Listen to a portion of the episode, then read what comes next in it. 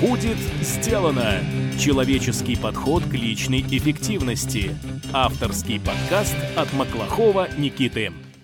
Обратите внимание, что со всеми упомянутыми в выпуске ссылками, названиями и рекомендациями можно ознакомиться на нашем сайте по адресу willbedan.ru. Там же доступно текстовое тезисное описание каждого выпуска. Приятного ознакомления! Добрый день! В эфире подкаст от проекта «Будет сделано». Программа для тех, кто хочет делать больше за меньшее время, а также жить и работать без стресса. Я ее ведущий Никита Маклахов. Сегодня у нас в гостях никого нет. Так уж получилось, что я сижу один в своей импровизированной студии. По разным причинам, техническим и прочим, какие-то записи перенеслись, какие-то записи отменились, какие-то записи не получились. Но это, конечно же, не повод не выпускать в субботу очередной эпизод, так что сегодня я буду общаться сам с собой. Моя цель предельно простая – сделать максимально полезный, максимально четкий и максимально конкретный выпуск, разложить всю свою жизнь буквально по полочкам и по каждой сфере, по каждому направлению поделиться с вами теми приемами, инструментами, лайфхаками, принципами, которые я сам практикую и использую.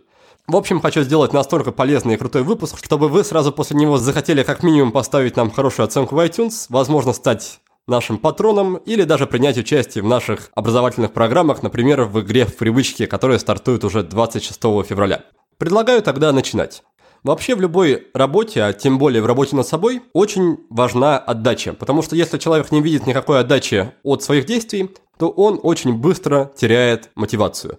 По сути, мотивация как раз и рождается в тот момент, когда мы видим, что наши действия приносят какую-то отдачу, какую-то пользу для нас, и у нас появляется энергия продолжать эти действия, чтобы видеть еще большую отдачу. Поэтому начинать работу над собой, начинать работу по саморазвитию я рекомендую с тех областей, где отдача будет или самая большая, или самая быстрая. И в этом плане самая перспективная сфера, над которой следует начать работу, это, конечно же, сфера сна. Как ни крути, мы проводим треть, а кто-то меньше, кто-то больше своей жизни во сне, но при этом мало уделяем внимания и качеству, и количеству сна. Я постараюсь сегодня обойтись без стандартных советов, советов для супергероев, вроде того, что ложись в 10, вставай в 6, и тогда у тебя все будет в порядке. А расскажу про те приемы, которые я сам использую или даже начал использовать совсем недавно, и которые для меня приносят пользу, и которые для меня прекрасно работают. Первое, это, конечно же, подушка и матрас. Не стоит на них экономить, купите что-нибудь толковое, полезное, ортопедическое. Сходите к специалисту, пусть он подберет, во-первых, вам материал, который будет подходить именно для вас, а во-вторых, форму, положение и так далее. В этом плане рекомендую вам переслушать выпуск с Романом Бузуновым, как раз про сон. Он там рассказывал, какие вообще материалы для подушек, матрасов бывают и как выбрать наиболее подходящую. Самая ключевая мысль, которую я тогда вынес – это то, что нет какого-то универсального супер материала, нужно подбирать именно под себя. Следующий пункт, важность которого я осознал, как только переехал в Россию, то есть э, этот пункт важен для, пожалуй, большинства жителей России, это увлажнитель. Потому что особенно в зимнее время, когда работает отопление в домах, воздух в комнате в спальне в том числе становится очень-очень сухим, и я это очень быстро почувствовал на себе. Первые несколько дней без увлажнителя я каждый раз просыпался с больным горлом и с заложенным носом. Как только увлажнители купили и начали использовать, эта проблема сразу же исчезла. К сожалению, конкретную модель я пока посоветовать не могу, потому что тот увлажнитель, который мы купили, он стоил довольно много, и я не считаю, что он оправдывает свою стоимость, там предельно простые функции. В общем, ищите, выбирайте. Возможно, стоит обратить внимание на увлажнитель от фирмы Ballum, мы его тоже недавно приобрели, в тот момент, когда поняли, что одного увлажнителя, какой бы он дорогой и мощный не был, его не хватит на всю комнату, поэтому если у вас есть, допустим, две спальни или спальня и детская, как у меня, то нужен увлажнитель в каждую комнату. Если вы сомневаетесь, нужен ли вам вообще увлажнитель, то для начала можете купить измеритель влажности и посмотреть, какая ситуация у вас в доме на данный момент. Если вы увидите, что влажность колеблется в районе 15-25%, то это не то чтобы плачевная, но не очень хорошая ситуация. Оптимальная влажность считается в районе 40-55%.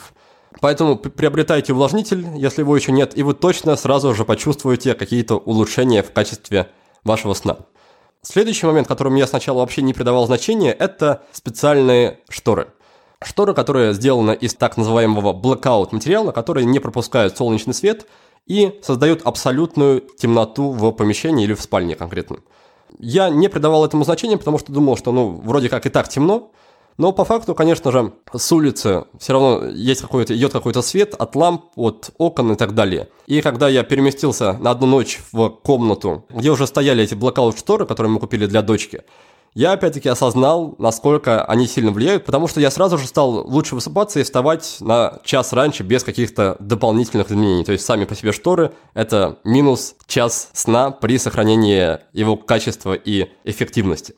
А, следующий такой неочевидный совет, который я недавно услышал в видео выступления одного ученого, вроде бы биолога, это совет убирать из спальни все часы, все таймеры. Не очень часто, но я периодически просыпаюсь среди ночи, буквально на пару секунд по тем или иным причинам. И в этот момент я первым делом смотрел на часы и думал о том, сколько времени осталось спать. Так вот, этот ученый говорит о том, что каждый такой взгляд на часы, он вызывает тревожность. То есть в смысле о том, что, ё-моё, осталось всего лишь там 5, 4, 3 часа сна, я не высплю, что же делать? И сами эти мысли, они как раз влияют на качество сна, и за счет тревожности ухудшают наш сон и сокращают его эффективность. Поэтому рекомендация такая, что убрать все часы, все таймеры и спать в абсолютной темноте, пусть не светит ничего ни снаружи, ни, ни внутри комнаты. Это были, пожалуй, наименее такие очевидные советы. Теперь быстренько пройдемся по более известным и очевидным, но тем не менее полезным и очень работающим. Во-первых, надеюсь, вы уже свыклись с той мыслью, что чтобы рано встать, нужно рано лечь. Поэтому, если вы хотите организовать себе ранний, ранний подъем, нужно организовать и ранний отбой. А для этого я рекомендую выстраивать то, что называется личные границы. То есть в какой-то момент, в 10 часов, допустим, что бы мы ни делали, что бы ни происходило, это время наступает, и мы сразу все выключаем и бежим спать. И здесь важно очень помнить о хрупкости таких границ, потому что если мы хотя бы раз себе позволим еще 5 минуточек посидеть там за сериальщиком в социальных сетях или за работой, то эта граница быстро разрушится, и вся наша работа по выстраиванию хорошего правильного графика, она поет на смарку. Поэтому выставляйте границы и делайте все возможное для их соблюдения, не разрешайте себе их нарушать. Следующий момент, который для меня тоже невероятно сильно хорошо сработал, оказал влияние и воздействие – это синхронизация времени отбоя с семьей. Раньше мы ложились в разное время, я чуть раньше, жена чуть позже, бывало она засиживалась допоздна. Мне казалось, что это мелочь, но после того, как она перешла на отбой одновременно со мной и с дочкой, я понял, что это вовсе не мелочь, и это очень важно, потому что, опять-таки, создает семейные ритуалы и укрепляет эти самые границы. Теперь даже если я по каким-то причинам, да, у меня появится желание или мысль посидеть подольше, я увижу, что дочка и жена уже ложатся, и скажу себе, ага, что-то идет не так, нужно тоже к ним бежать и тоже ложиться спать. Поэтому синхронизация по времени отбоя с семьей также создает дополнительную такую ответственность и дополнительные стимулы придерживаться заведенного порядка и заведенного времени отбоя. Все это вместе обеспечивает то, что мы ложимся вовремя, спим качественно и просыпаемся в то время, какие, в какое мы хотим просыпаться. И, конечно, не могу не затронуть тему подготовки ко сну, коротко пробегусь по основным пунктам, некоторые, я думаю, вы уже знаете, но на всякий случай их повторю. Во-первых, в течение дня хорошо заниматься спортом. Причем заниматься спортом не изматывающий, не три часа в качалке, когда потом уползаешь, ползаешь буквально на коленях, на карачках, а чем-то, возможно, аэробным, допустим, бегом или плаванием. Я для себя прямо по статистике отследил, что 30-40 минут такого спокойного бега на улице для меня это плюс один час глубокого сна ночью. Поэтому, повторюсь, не убийственная нагрузка, потому что убийственная нагрузка, наоборот, наоборот, снижает качество сна, потому что требуется больше энергии на восстановление, а спокойная аэробная нагрузка, насыщение кислородом в течение дня гарантированно прибавляет качество сна. Дальше. Перемещаемся на вечер. Что нужно делать вечером? Ну, как обычно, все советуют отключать все устройства, чем раньше, тем лучше, но и такой совет для супергероев, его обычно никто не соблюдает. Ну, по крайней мере, я редко его соблюдаю. Поэтому, если не отключать, то хотя бы переводить в ночной режим, на компьютере для этого у меня стоит программка Flux. Кто-то ее любит, кто-то не любит. Я ее быстро очень полюбил. Она мне, ну прям, я чувствую, что она помогает. И с приглушенными вот этими цветами, которые она создает вполне комфортно, там дорабатывается мне последние часы вечером. Дальше идем. После того, как закончил работу, у меня это Медитация уже почти перед сном 5, 10, 15 минут, в зависимости от того, как, какое есть настроение. Водные процедуры Душ я пробовал и холодный перед сном, как рекомендовал в одном из первых выпусков Эд Халилов. Мне не понравилось, то есть это не способствует мне засыпанию. Теплые души иногда принимаю, иногда нет, тоже не заметил особого сильного влияния. Что реально оказывает влияние, это аппликатор Кузнецова. Тот самый колючий коврик, я его кладу прямо на кровать, использую как коврик колючий, так и такой валик под голову, чтобы расслаблять голову и шею. Так вот, ложусь на них, некоторое время отдыхаю, расслабляюсь. Как только чувствую, что начинаю уже засыпать, просто убираю их, скидываю их на пол и уже сплю, уже расслабленный. А, если вы почувствуете, что этого вам не хватает для вечернего расслабления, можете подумать о том, чтобы добавить какие-нибудь а, чаи, будь то ромашковые или специальные там сборы для сна, например, у фирмы Йоджи есть такие. Или какие-то уже около медикаментозные препараты вроде мелатонина, но здесь нужно да, уже смотреть, общаться с врачами, насколько они вам актуальны. Обычно их рекомендуют использовать только как раз для приведения циркадных ритмов – если по каким-то причинам у вас график сдвинулся, или вы, наоборот, наконец-то собрались ложиться в 10 часов, но сейчас ложитесь в 4 часа ночи, то мелатонин тот же поможет вам быстро перестроиться на нужный график. Это то, что касалось сна. Первые действия, которые я вам рекомендую предпринять, это все то, что связано с так называемыми системными изменениями. То есть изменения в окружающей среде, которые можно один раз сделать, будь то покупка нового матраса, увлажнителя, коврика с иголками или чего-то такого, что можно один раз сделать, купить, и после этого оно начинает работать уже на вас постоянно, регулярно и не требует вашего внимания практически. Как только с этим разобрались, переходим уже к внедрению там, привычек, налаживанию времени отбоя, графика и так далее. Но сначала лучше базовые, самые простые моменты, от которых вы сразу почувствуете эффект и почувствуете прилив мотивацию продолжать работу в этом направлении.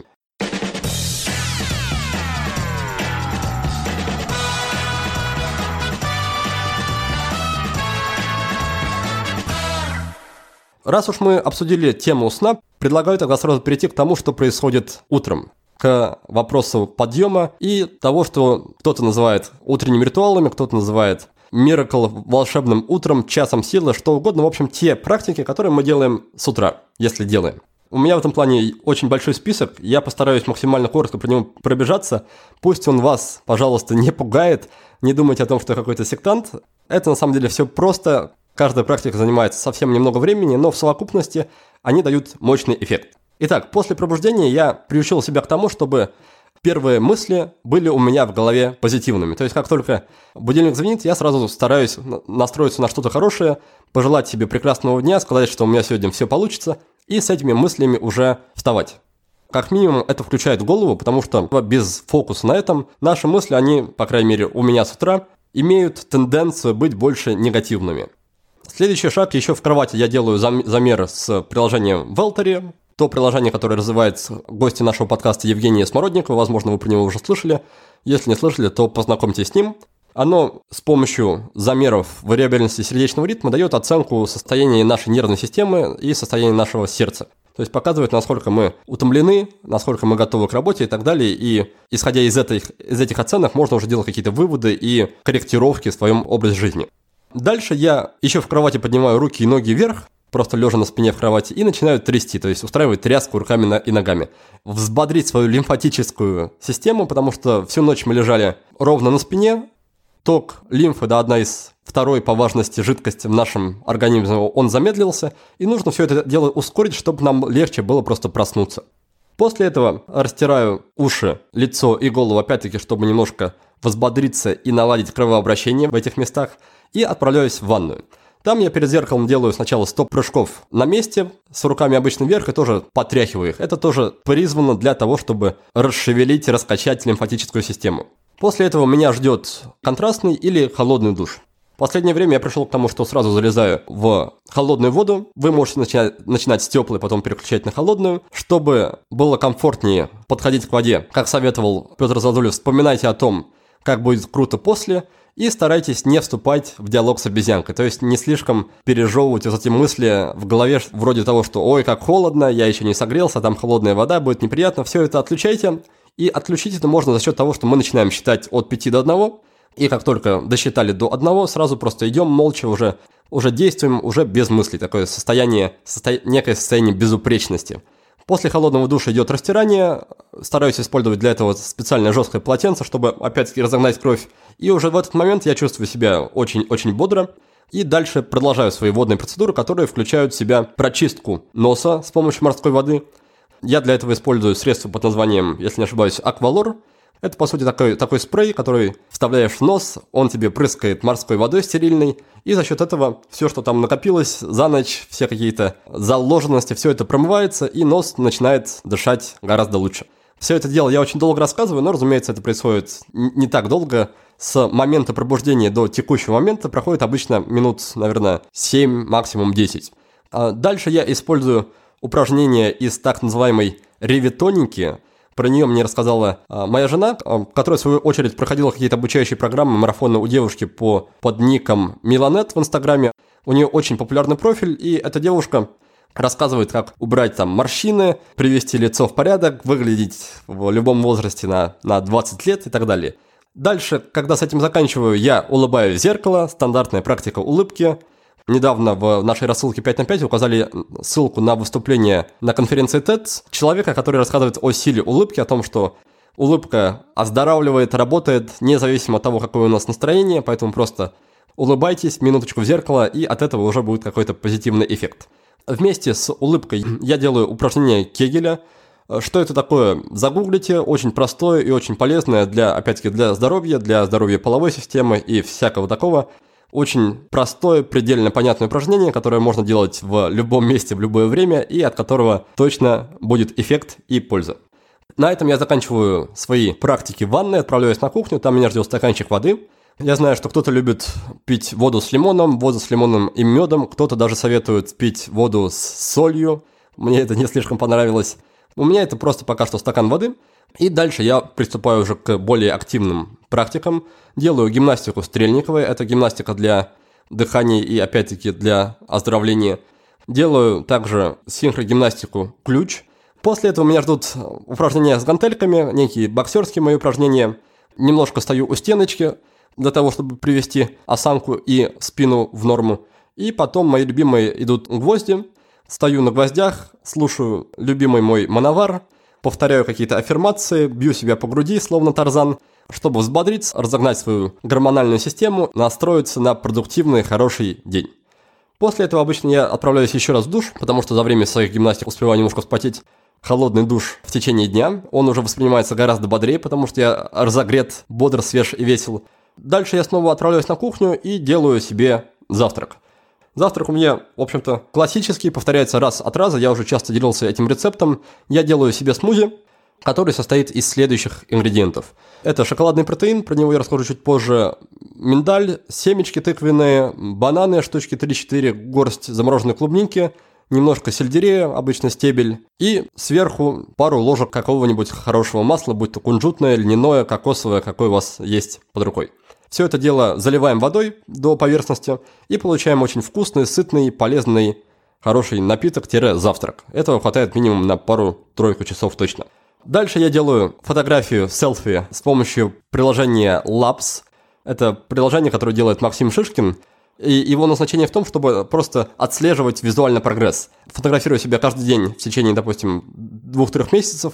И могу там с помощью такого ползунка посмотреть, как менялся я, как менялась, не знаю, моя борода, моя морщина, что угодно в течение этого периода. И просто забавно сравнивать себя тогдашнего и сравнивать себя текущего. Вот такие у меня утренние ритуалы. Занимают у меня они времени около часа. Поэтому, если у вас есть также время с утра в запасе, можете делать его также большим. Если времени нет в запасе, ничего страшного. Выберите там парочку, тройку, пятерку тех практик, которые вы считаете самыми толковыми, и занимайтесь ими.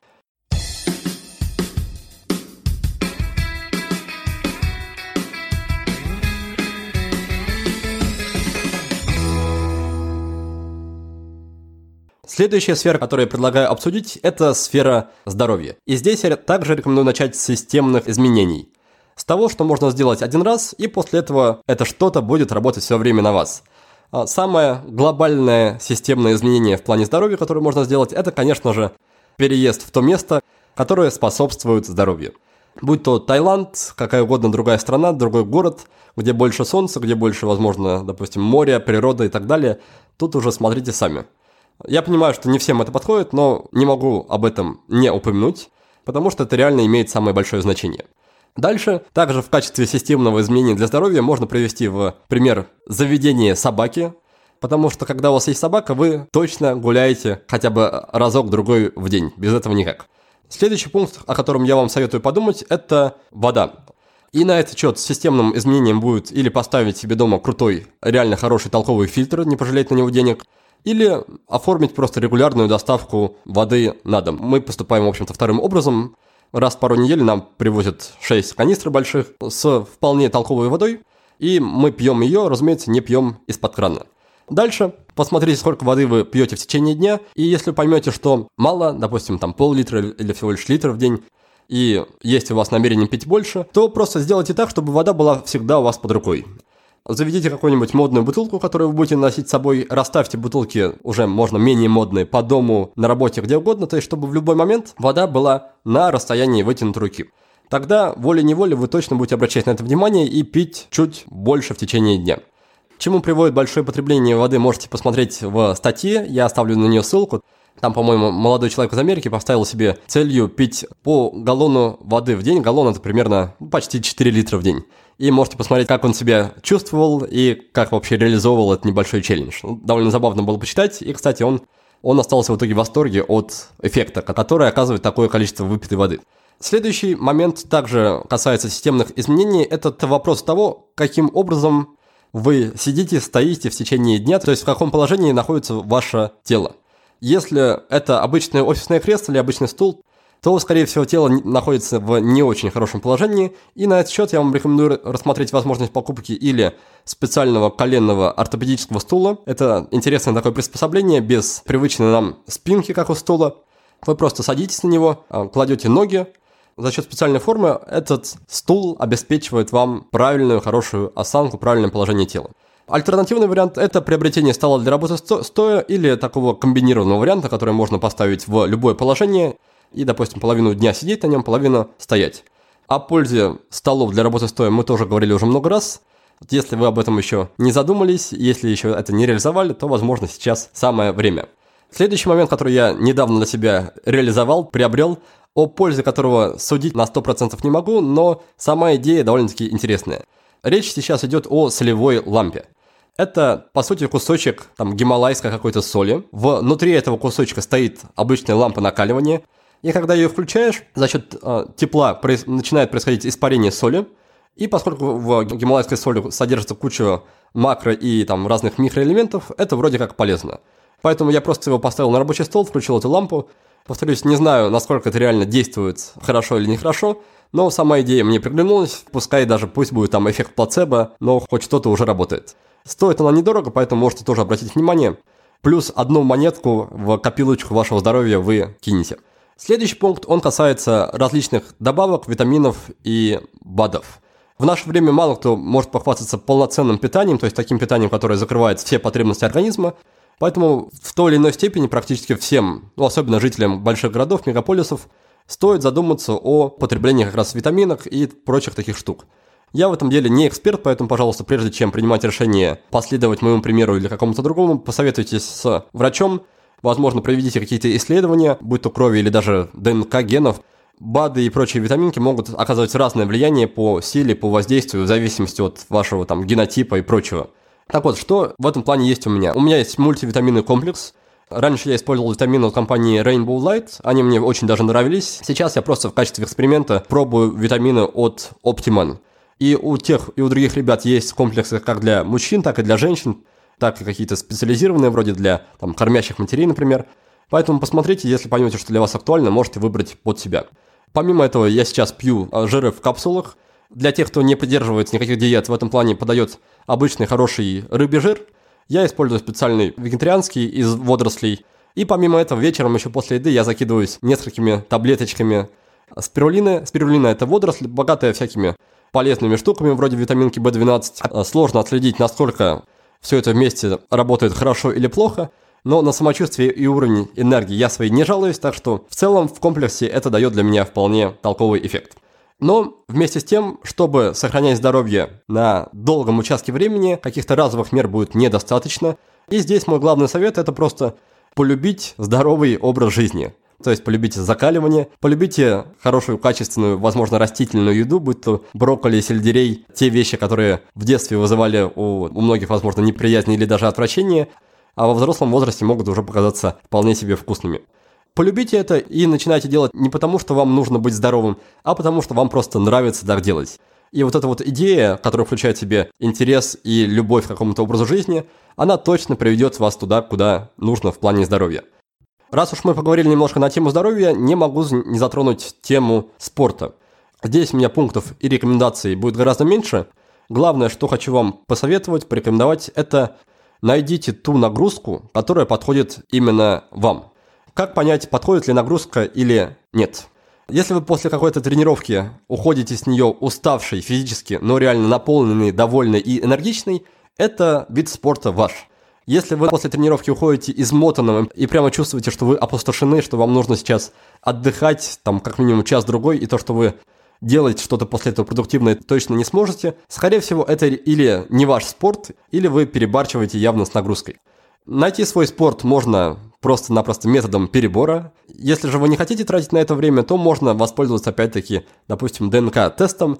Там, по крайней мере, скажут вам, какой тип нагрузки для вас наиболее естественный. Для кого-то это будет, допустим, силовая нагрузка с железом, с весами в тренажерном зале.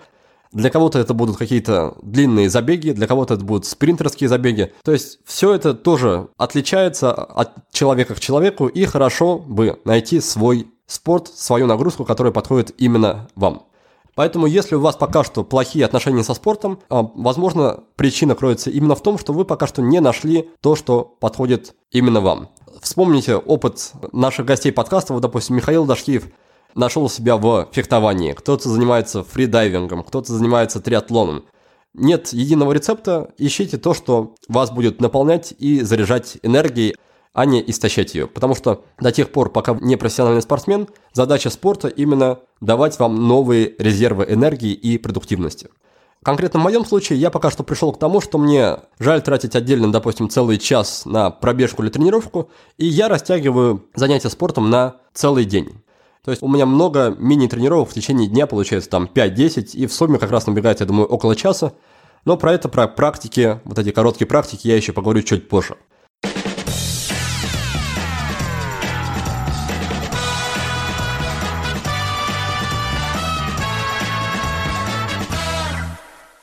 Следующая тема, которую я хотел бы обсудить, это тема вещей.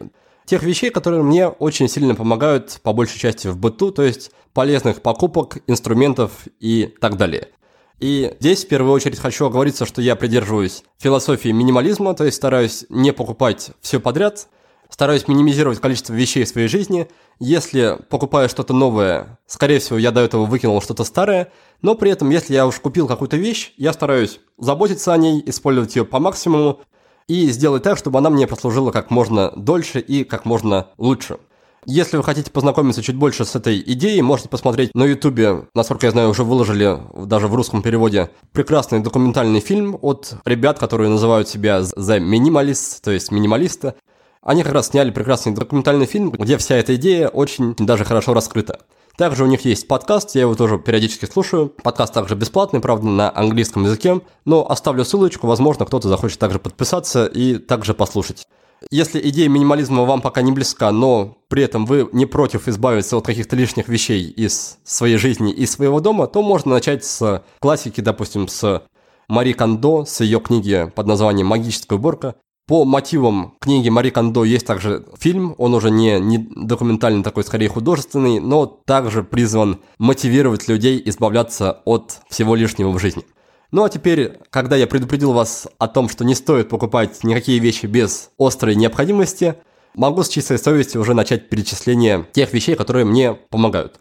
Во-первых, это то, что я уже упомянул, это специальные шторы. Шторы из blackout материала, которые не пропускают солнечный свет и за счет этого делают спальню темным и хорошим правильным местом. Во-вторых, это робот-пылесос. Тот бытовой инструмент, который нужен всем, у кого есть домашнее животное. В нашем случае это собака.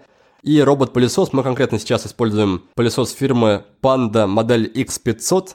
Он нам жизнь очень и очень облегчает. Запускаем его обычно по утрам, раз или два в день. И был момент, когда прошлый пылесос сломался, новый мы еще не приобрели. И вот этот промежуток длиной неделя, это было страшное время, потому что шерсть от кэша нашей собаки, она буквально была по всей квартире, на столе и так далее. Протирая, не протирая, ничего не помогало. А с пылесосом дело становится гораздо лучше и квартира становится гораздо чище. Дальше еще одна вещь, которую я также уже упомянул, это увлажнитель воздуха. Здесь пока что конкретных рекомендаций дать не могу, придется вам поискать самим, но, возможно, есть смысл обратить на увлажнители компании Балу. Про них также ничего конкретного сказать пока не могу, но вроде бы отзывы вполне достойны в интернете, если они, конечно, не, не продажные. А следующий пункт – это, как ни странно, мыло. В Таиланде мы попали в специальное мыло, которое представляет собой не, не кусок мыла и не гель, а, по сути, пенку – нажимаешь там на дозатор, и за счет специального устройства этого дозатора жидкость превращается сразу в пенку. Ее гораздо проще смывать, гораздо приятнее с ней иметь дело, и, в общем, я в это мыло просто влюбился. И приехав в Россию, я сначала тосковал по этому мылу, а потом подумал, что может быть в России где-то оно продается, и оказалось, что да, есть а, магазины, которые его продают. Название я опять-таки сходу вам не скажу, но ссылку на это мыло или, возможно, на конкретный магазин я укажу. И вроде бы какая-то мелочь, но по факту уют в доме да, создают как раз вот эти привычные, любимые небольшие штуки, и мыло, как ни странно, одно из них. И напоследок, эта вещь незаменимая в жизни тех, кто придерживается вегетарианской диеты или тех, кто занимается активным спортом и готовит себе какие-то коктейли, это блендер. Мы сейчас по приезде в Россию приобрели блендер фирмы King Mix. Модель то ли 1000 называется, то ли 1000H как-то. Смысл в том, что хороший профессиональный блендер – это тоже спасение и хорошая полезная вещь, о покупке которой я нисколько не жалею. Использую я его, как уже чуть раньше говорил, на ежедневной основе для приготовления смузи. Он размалывает там и клубнику замороженную, и лед, что угодно. В общем, проблем с ним никаких не возникает. Безусловно, еще одна вещь, на которой не стоит экономить, это рабочий инструмент. Если вы много пишете от руки, купите себе хорошую шариковую или роллерную ручку – что значит хорошая ручка? Это значит, что она безупречно сбалансирована и удобно лежит в руке. Она легко скользит по бумаге и оставляет четкий ровный след, не требуя усилий и нажима. Качественные ручки экономно расходуют чернила, они не высыхают, не протекают, не оставляют кляксы и не царапают бумагу. А механизм надежен настолько, что на ручку действует пожизненная гарантия. Ну и, конечно, хороший инструмент стильно выглядит – Пользоваться им сплошное удовольствие. Всеми этими достоинствами обладают ручки наших партнеров, компании Cross. Я рекомендую вам заглянуть на сайт cross-pens.ru и выбрать для себя подходящую модель. Слушатели нашего подкаста, то есть вы, можете получить скидку размером 10% на любой заказ по промокоду WBD2018. Перетекаем плавно к теме питания. Опять-таки повторю, что здесь я не специалист, но просто расскажу, как все выстроено у меня.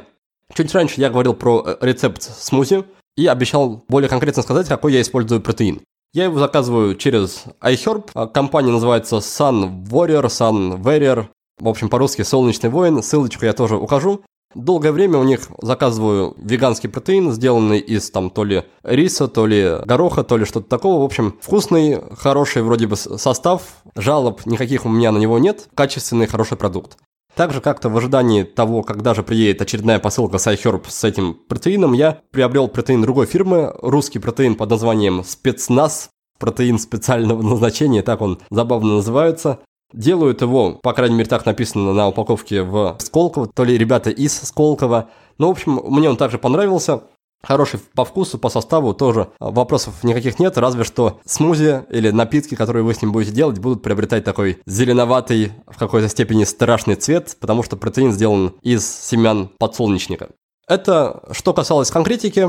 Теперь хочется пройтись по некоторым общим принципам, которых, на мой взгляд, следует придерживаться, если мы задумываемся о каком-то качественном питании. Во-первых, это то, с чем точно согласятся любые врачи, диетологи и так далее. Независимо от того, какой вы там диеты придерживаетесь, чего угодно, следите за тем, чтобы организм насыщался по всем фронтам. Во-первых, это энергетическое насыщение, то есть следить за тем, чтобы вы потребляли достаточное количество калорий. Во-вторых, это насыщение в плане жир, жиров, белков, углеводов, то есть чтобы это было в неком балансе. Какие именно пропорции, тут уж смотрите сами для себя, но очевидно, что нет смысла питаться одними углеводами или одними жирами, все это должно быть в балансе. И, в-третьих, это насыщение макро- и микроэлементами, чтобы ваша еда была богата и витаминами, и минералами, и так далее. И для подсчета всего этого есть специальные онлайн-калькуляторы. Я постараюсь найти тот, которым я пользовался раньше. Вводишь название продукта, вводишь его объем, и он сразу выдает, сколько в нем калорий, сколько в нем жиров, белков, углеводов и сколько в нем макро- и микроэлементов. И таким образом, введя в калькулятор то, что вы едите в течение дня, вы сможете понять, насколько сбалансирован, насколько качественно составлен ваш рацион питания. Следующий общий принцип, он звучит так. Диета – это зло. И здесь сразу важно уточнить, что я понимаю под диетами, потому что иногда диетами называют просто систему питания человека, то есть то, что он ест, а иногда диетами называют а, некие ограничения в еде, то есть когда человек ест только определенные продукты, например, кремлевская диета или какая-то другая. Так вот, диеты во второй интерпретации, то есть когда дело касается ограничений, это практически всегда без исключения зло, и если вы сидите на таких диетах, ограничивающих, жестоких, то задумайтесь о том, чтобы снять с себя эти ограничения и начать есть все, что хочется, просто более осознанно, более аккуратно подходить к составлению рациона. Следующая мысль, которую я хотел бы до вас занести в плане питания, она звучит так. Даже если вы не, не собираетесь становиться, там, допустим, вегетарианцами, сыроедами или веганами или кем-то другим, старайтесь проявлять любопытство по отношению к тем продуктам и тем вещам, будь то овощи или фрукты, которые существуют. Потому что по умолчанию рацион людей зачастую очень ограничен. Есть там условно какое-то мясо, какие-то овощи, но по факту есть очень много разных интересных продуктов, которые можно было бы попробовать и которые оказываются вкусными и гораздо более полезными, но просто люди о них не знают. И, возможно, я бы даже предложил вам в качестве эксперимента, допустим, на неделю отказаться от мяса. Не с позиции того, что вегетарианское питание какое-то очень полезное, какое-то важное, я спорить не хочу. Мысль здесь именно в том, что как только человек отходит от привычной системы питания, он обнаруживает, что есть очень много разных прикольных продуктов. То, что коровье молоко можно заменить на миндальное, куджутное, маковое, какое угодно. И это растительное молоко оказывается не только полезнее гораздо, но и не менее вкусным. То же самое может касаться даже обычной колбасы. На новогодние праздники к нам приезжали друзья, и жена в качестве эксперимента решила попробовать купить некий аналог докторской колбасы, но она была вроде бы сделана из тыквы, то есть там никаких следов животных не было. И эта колбаса из тыквы мало того, что была дешевле, так она и по вкусу особо не отличалась от оригинальной докторской.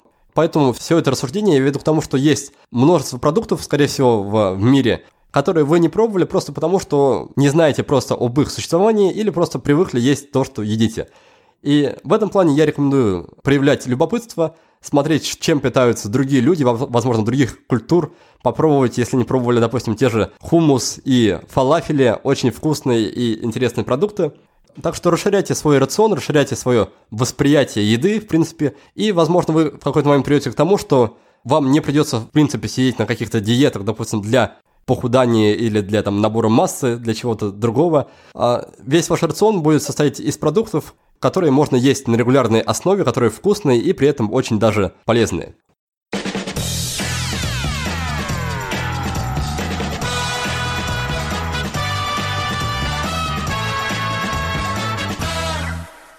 Ну, как ни крути, тема питания очень скользкая такая, с ней следует обходиться аккуратнее, и мне приходится выбирать слова, думать о том, что я говорю, чтобы не затронуть интересов никаких субкультур, никого не оскорбить, никого не обидеть.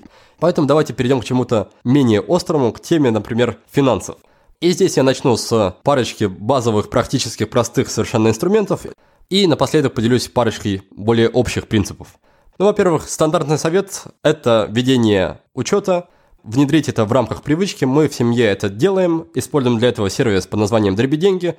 Я знаю, что есть также сервис, допустим, Zen Money, который может быть ничем не хуже, а то может быть и даже лучше. И чтобы эта привычка встроилась в вашу жизнь как можно проще, что можно сделать? Можно, во-первых, просто поручить все это дело жене, например, чтобы она вела учет и чтобы она следила за всеми финансами. Можно начать с того, чтобы отмечать и износить только те траты, которые по размеру превышают определенную сумму траты свыше 500 рублей. А чего я точно не советую делать, это заносить каждую трату в момент ее совершения. То есть стоять, допустим, у кассы и сразу фиксировать в сервисе очередную покупку. Это отнимает время, это немножко раздражает, Вместо этого лучше заниматься занесением трат один раз в день. Например, я делаю это во время планирования дня. Раскидал задачки планировщики, сразу после этого пишу жене о том, были ли у меня траты, и если были, то сколько и какие. То есть делаем это только один раз в день. Возможно, есть там некоторые неточности, возможно, мы, например, забываем какие-то суммы или какие-то покупки, но, скорее всего, это такие погрешности, которые можно, которые можно пренебречь. Чтобы еще больше упростить процессы, чтобы не забывать про траты, можно полностью или частично перейти на банковские карты. Жителям крупных городов в этом плане проще, мне кажется, уже практически не осталось мест, где нельзя расплатиться банковской картой. Жителям более маленьких городов в этом плане может быть чуть посложнее. Но идея простая, что те траты, которые можно, мы совершаем с помощью банковской карты. Помимо автоматизации учета есть еще и приятный бонус в виде там всяких кэшбэков, бонусов и прочего-прочего. То есть получается, что зачастую совершать траты банковскими картами просто-напросто выгоднее. При этом переход с бумажных денег на банковские карты несет такой еще в себе интересный эффект. Мы начинаем гораздо проще относиться к нашим тратам. То есть одно дело расстаться с бумажкой, с каким-то физическим объектом, отдать его навсегда, да, а другое дело это просто поменять какие-то циферки виртуальные на экране, допустим, мобильного телефона. Эмоциональная привязка и эмоциональная реакция на трату через банковские карты, она гораздо меньше. И это, с одной стороны, хорошо, потому что мы начинаем меньше переживать по поводу денег, меньше расстраиваться, меньше там париться о том, что вот я вроде купил нужную вещь, она все равно стоит дорого, и поэтому я сильно переживаю, и вот денег в кошельке осталось уже мало, кошелек э, стал тонким. Мы обо всем этом перестаем думать. Но, с другой стороны, это может также привести к негативному эффекту из-за того, что мы менее чувствительны к тратам, мы начинаем просто больше тратить. Поэтому следите за этим, смотрите, не стали ли вы тратить больше, чем тратили раньше, только за счет перехода на банковские карты. Если стали, то подумайте ли об обратном переходе или о каких-то мерах, по ограничении трат с карт.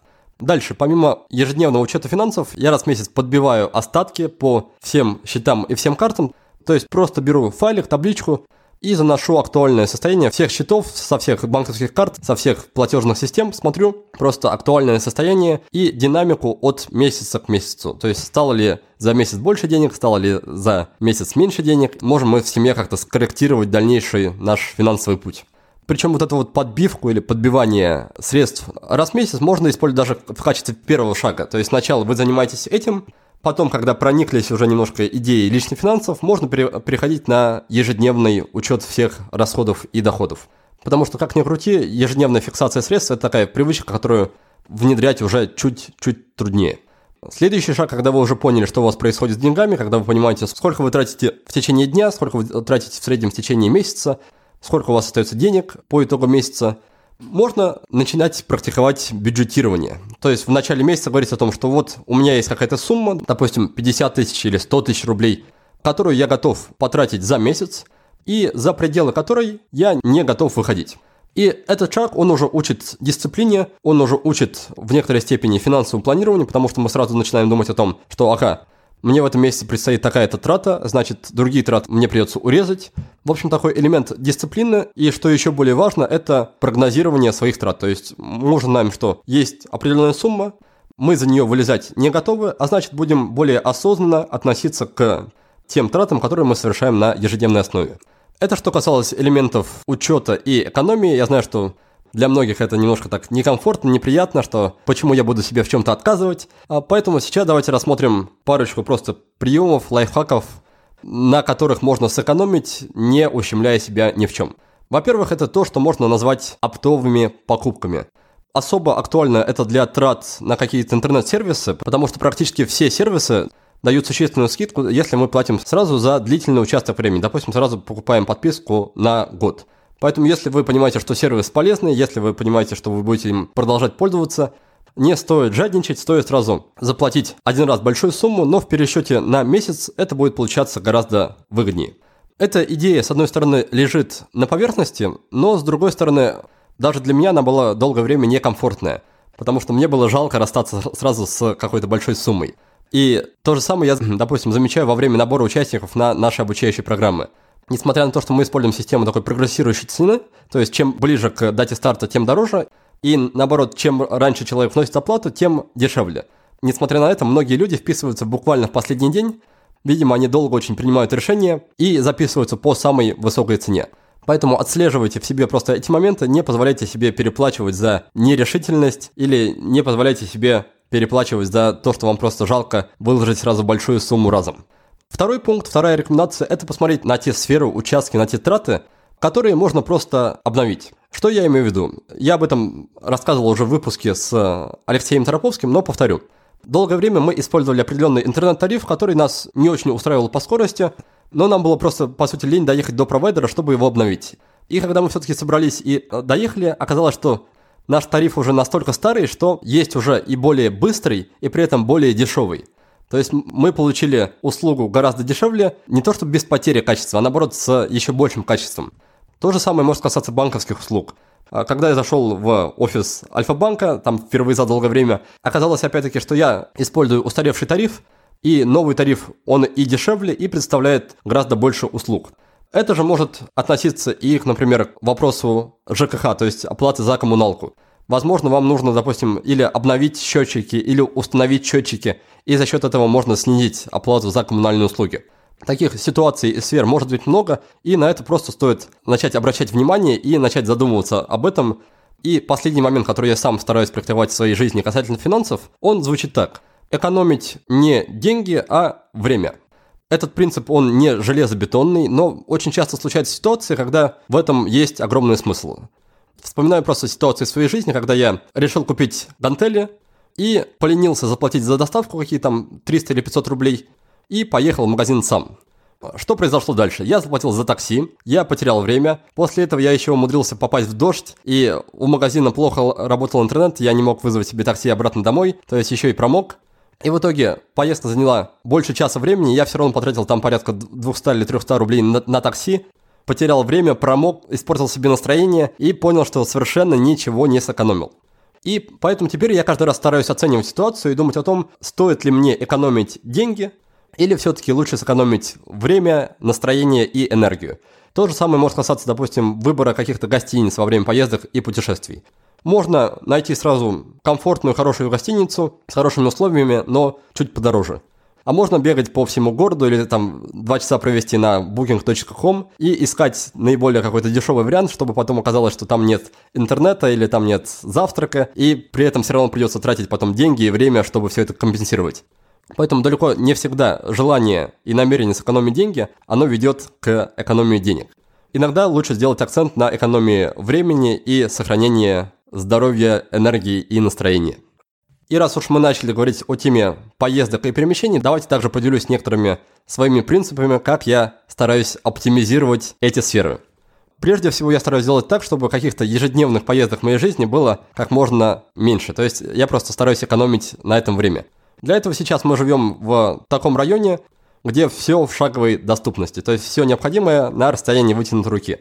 Через дорогу спортивный клуб, в соседнем доме детский сад, в близкой пешевой доступности продуктовые магазины и все-все остальное. То есть первое, что можно сделать, это подумать над тем, чтобы поселиться в таком месте, из которого просто не нужно будет никуда ездить и сэкономить себе на этом кучу времени и, возможно, также денег. Это как раз, кстати, к вопросу о том, что именно мы экономим. Можно, допустим, жить в пригороде, тратить по 2 часа времени в одну сторону на поездку на работу, а можно снять какое-нибудь жилье в городе поближе к работе, заплатить чуть дороже, но при этом экономить кучу времени и энергии за счет того, что не нужно никуда ездить. Но если уж вам регулярно приходится куда-то ездить, то есть смысл задуматься о том, как начать извлекать максимум времени из этих поездок. Для этого существуют подкасты, вроде нашего, какие-то книги, какие-то тренажеры. Основная мысль в том, чтобы просто заранее все это дело распланировать и чтобы в каждый момент времени у вас под рукой было все необходимое. Чтобы не было таких ситуаций, когда вы отправились в какую-то дальнюю или длительную поездку и не знаете, с чем, чем же себя в течение этой поездки занять. Поэтому заранее установите приложение, заранее подпишитесь, скачайте подкаст, заранее закачайте книг, составьте их список, заранее посмотрите, какие упражнения, практики, тренировки можно делать в дороге, и тогда это время будет проведено с пользой. Переходим к нашему традиционному конкурсу «Книга за отзыв». И сегодня мы, как обычно, разыграем сразу две крутые книги. Напомню правила. Есть два варианта участия. Первый – написать пост о подкасте во Вконтакте, в Фейсбуке или в Инстаграме. Второй способ – оставить отзыв на странице подкаста в iTunes. Сегодня у нас специальный выпуск подкаста, а поэтому и призы будут не совсем обычные. Я разыграю не книги, а воркбуки из нового набора Тезора Notes, который делает Ольга Склебейко. Первый блокнот моего авторства. Он создан по мотивам игры в привычки. По сути, это пошаговое руководство по внедрению любой привычки. В блокноте вы найдете объяснение основных принципов и задания на каждый день. Этот воркбук получился веселым, ведь игра – это лучший способ научиться чему угодно. Подарок отправляется в Курск к Алексею Сидорову. Алексей, я прочитал в твоем блоге цели на текущий год. Многие из них как раз связаны с привычками, так что блокнот будет тебе очень кстати. Друзья, блокнот по привычке сегодня достался Алексею. А вас я призываю не расстраиваться и записаться на наш курс «Игра в привычки». Согласитесь, в компании друзей и с поддержкой кураторов работать над собой гораздо веселее, чем в одиночку. Напомню, что обучение стартует 26 февраля, а все подробности об участии вы можете найти на нашем сайте willbedan.ru. Второй приз – это варбук Макса Черепицы. Того самого, который в выпуске под номером 69 рассказывал, как справиться со шквалом информации и освоить программу The Brain. Но блокнот Макса не об этом, а о внутренних голосах, о том, как с ними договариваться и убирать сопротивление в делах и задачах. Этот блокнот, как и мой, получился игровым, но от этого не менее полезным. Блокнот выиграл наш слушатель с ником в iTunes Леня564. Спасибо тебе за классный отзыв и поздравляю тебя с победой. Еще раз поздравляю наших победителей, а всех остальных, дорогие друзья, я призываю также делиться своими впечатлениями о подкасте. Помимо участия в розыгрыше, вы тем самым очень и очень нам помогаете. А теперь предлагаю постепенно переходить к нашей традиционной рубрике «5 в одном», ведь отсутствие гостя в нашем сегодняшнем выпуске – это не повод ее пропускать. Первый пункт про книгу. Я на самом деле даже думал некоторое время перед записью о том, какую же книгу порекомендовать, а потом вспомнил, что есть книга, которую я очень часто перечитываю и каждый раз получаю огромное удовольствие. Это книга Джека Лондона под названием «Мартин Иден». Сразу поясню, что подход к жизни, к, к работе главного героя – то есть такой супергеройский подход преодоления себя, он мне не близок. Я его не практикую сам и не рекомендую другим людям. Но все же эта история, этот персонаж, его образ во мне очень сильно резонирует, отзывается, и каждый раз читая это произведение, я втайне надеюсь, что Мартин наконец-то одумается, вовремя повернет в нужное русло, и его жизнь не окончится так трагично, как она в итоге окончилась. В общем, если вам нужен глоток мотивации, если вы любите творчество Джека Лондона, то Мартин Иден – это то, что доктор прописал. Привычку я тоже сегодня порекомендую не совсем классическую. Ее формулировка будет звучать так. Не связывать свою ценность, то есть ценность себя как личности, с результатами своей работы. Сразу поясню, что это значит. У каждого человека в жизни бывают моменты, когда что-то идет не так, что-то не получается – в моем случае, например, это может быть какая-то неудачная запись подкаста, которая пошла не так или по моей вине, или, или по техническим причинам, но, разумеется, каждый раз это меня слегка расстраивает, и после этого я стараюсь себе задавать вопрос. Стал ли я из-за этой ситуации, из-за того, что случилось, стал ли я хуже как человек, менее ценным как личность, то есть изменила ли что-то ситуация во мне в худшую сторону? И каждый раз я неизменно отвечаю, понимаю, что нет, на самом деле то, что у меня сейчас что-то не получилось – это не делает меня хуже, не делает меня меньше, не делает меня каким-то менее значительным. И от осознания этого мне сразу становится легче, я понимаю, что можно спокойно двигаться дальше, можно все переделать, можно предпринять повторную попытку и так или иначе сделать в следующий раз лучше. Поэтому помните о том, что да, ваша работа, ваше дело может быть очень важными для вас, но все-таки это не вы. И поэтому старайтесь не оценивать себя как личность по результатам своей работы, особенно в негативную сторону. Вопрос будет сегодня следующим. Не пора ли переходить на новый уровень? Смысл в том, что часто в привычках, да и в повседневной какой-то работе мы день ото дня делаем одно и то же, и это в какой-то момент начинает вызывать тоску, уныние и желание все это дело бросить. И зачастую, чтобы изменить ситуацию – достаточно просто повысить сложность действий. Например, если мы отжимались до этого 5 раз в день, то начать отжиматься по 10 раз в день. То есть перейти на новый уровень в плане сложности или в плане качества, и одно это уже может добавить новую энергию, какое-то вдохновение в нашу практику. Поэтому вопрос такой, не пора ли мне перейти уже на новый уровень, не пора ли мне повышать сложность. Инструментом я, пожалуй, назову балансборд, который мне на днях подарила моя жена, и чему я очень и очень рад. Что это такое, зачем это нужно и как оно выглядит в деле, можете посмотреть в моем инстаграме, там я выложил и фотографии, и видео, но штука очень полезная, прикольная, и, и это прекрасное занятие, которое можно практиковать в перерывах между рабочими сессиями, например, если вы работаете по таймеру Помодоро. И, наконец, фильм – это очень крутой документальный фильм под названием «Мечты Джиро о суши». Его, если не ошибаюсь, посоветовал Всеволод Устинов в нашей с ним беседе. Фильм невероятно крутой, не буду сейчас отнимать ваше время и рассказывать, о чем он. Просто найдите его на ютубе и уделите ему часик. Я вам обещаю, что вас ждет куча очень крутых мыслей, куча инсайтов о том, что такое настоящее мастерство, как делать свое дело, как улучшаться в нем изо дня в день и как стать, в общем-то, лучшим в своем деле. Поэтому то, что однозначно рекомендую вам посмотреть, не пожалеете. Ну что ж, дорогие друзья, на этом я буду с вами прощаться. Надеюсь, мой сегодняшний соло-выпуск, мой монолог оказался для вас полезным. Спасибо вам большое за уделенное время и внимание. Успехов и до новых встреч. А в следующем выпуске к нам в гости придет Сергей Бехтерев, управляющий партнер компании «Правила игры», сооснователь сообщества «Бизнес со смыслом» и автор книги «Как работать в рабочее время». Мы обсудим, как создать продуктивную атмосферу в офисе, как составлять интеллект-карты и в каких ситуациях они могут пригодиться, стоит ли вкладываться в развитие сотрудников и переводить их на удаленку, как проводить совещания и отстаивать личные границы. Поговорим обо всем этом и о многом-многом другом. Я же прощаюсь с вами до следующей субботы. Успехов! Вы прослушали очередной выпуск подкаста от проекта «Будет сделано». Чтобы вы могли извлечь из него еще больше пользы, я оформил для вас специальные бонусные документы. В них в очень удобном и красивом виде собраны все самые главные идеи и рекомендации от наших гостей по каждому выпуску.